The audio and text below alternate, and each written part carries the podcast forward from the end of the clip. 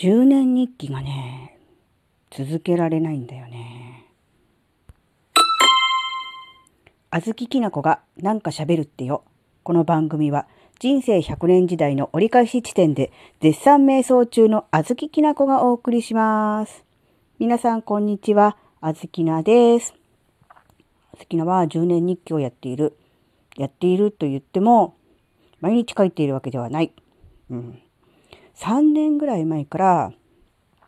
始めてるんだけど、うん、最初のうちは真面目にやっていた。うん、さすがに最初のうちは。だけど、なんかだんだんやらなくなってきて、最近は、さっき調べたら5月10日が最後だった。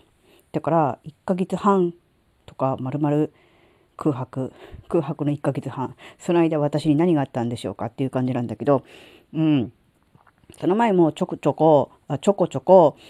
空白の期間が、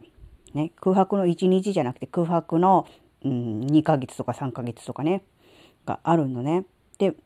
毎年だいたい年末になると、ほら、次の年の目標はとかって考えるから、ああ、日記書かなきゃいかんいかんと思って、だいたい12月になると書き始める。で、1月も頑張る。で、2月も、うん、なんとかぼちぼちやっている。で、3月ぐらいになると、なんかちょこちょこ、うん、間が抜けてきて、4月ぐらいになると、だんだん空白が目立ってきて、で、5月で辞めるっていうのが、うん、ここ2、3年のパターンなのね。うん、で、毎年同じなの。で、同じところ、日付のところの10年分がこう、1ページになってるから、もうね、見事に毎年同じパターンなの。なんかわざとそういう風にしてるの？っていうレベルで同じなのね。だからまあ、思考パターンが変わってないなって思うんだけど、で、どうやったらね、日記をね、続けられるのかなってちょっと考えてたの。で、自分なりに考えた答えが、実はあの、ブレインダンプっていうのを毎朝やっているっていう話を以前したと思うんだけど、確かに5月の連休から始めて、うん、最初は連休の期間中5日間だけ、とりあえずやろうと思って、朝早く起きて、うん、その30分ぐらい、うん、ノートにね、頭に浮かんだものをただ単に、うん、文字にする、言語化するっていうだけのね、作業をね、やってたんだけど、それやったら頭すっきりして、なんかいろんなこともまとまるし、なんかね、その日一日にやらなきゃならないこととかやりたいこととかを全部書き出してたら、あの、なんだろうな、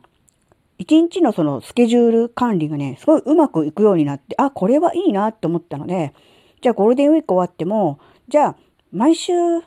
金曜日はやろうみたいな感じで引き続きやってたんだけど、今度はやらなくなったら、やらない日のそのやることリストみたいなのを作らないので、あれ今日一体何をやればいいんだろうみたいな感じで、結構ね、あのうん、うまくいかなくなってきて、ああ、やっぱり朝にその日一日やることとかを全部書き出して、ちゃんとそれ通りにやれば、うん、スケジュール管理も簡単だなっていうふうに思って、それからは、実は毎朝早起きして、うん、30分間ノートにずっとひたすら書き、文字を書くっていう作業をやっている。それがね、だいたいね、5月の頭からだから、まあ、途中何日間か抜けたこともあったけど、ほぼ毎日やってるので、2ヶ月弱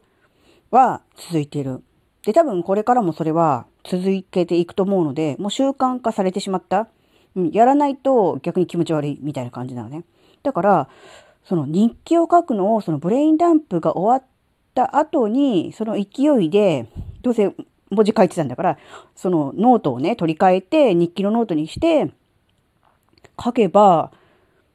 続けられるんじゃね？って思ったわけ。うん。別になんか全然違うことするわけじゃないでしょ？ノートに書いた後、例えば腹筋するとか、あの、何、散歩に出かけるとかだと、ちょっと厳しいかもしれないけど、そのまんまの勢いでペン持ってんだから、ノート取り替えて、10年日記にサラサラっと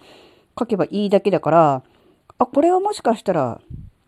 うまいこといけばちゃんと続けられるんじゃないのかなって思ったんで、明日からそれでやってみたいと思います。それでどのくらい続くのか、それでもやっぱりダメなのかっていうのは、あの、しばらくやってみてからまたね、あの、報告したいと思います。こうやってあの、新しく習慣化されているものに、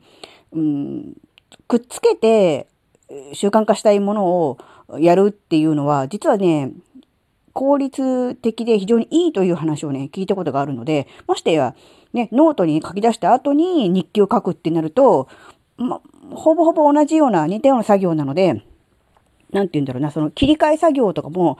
なんか流れでできてしまうと思うので、これね、いいんじゃないかなって思ってるんでね。あの、ぜひね、あの、うまくいった暁には、もちろん うまくいかなくて失敗した場合でも報告しようと思うのでね、楽しみにしていてください。というわけで、新しい習慣化のためには、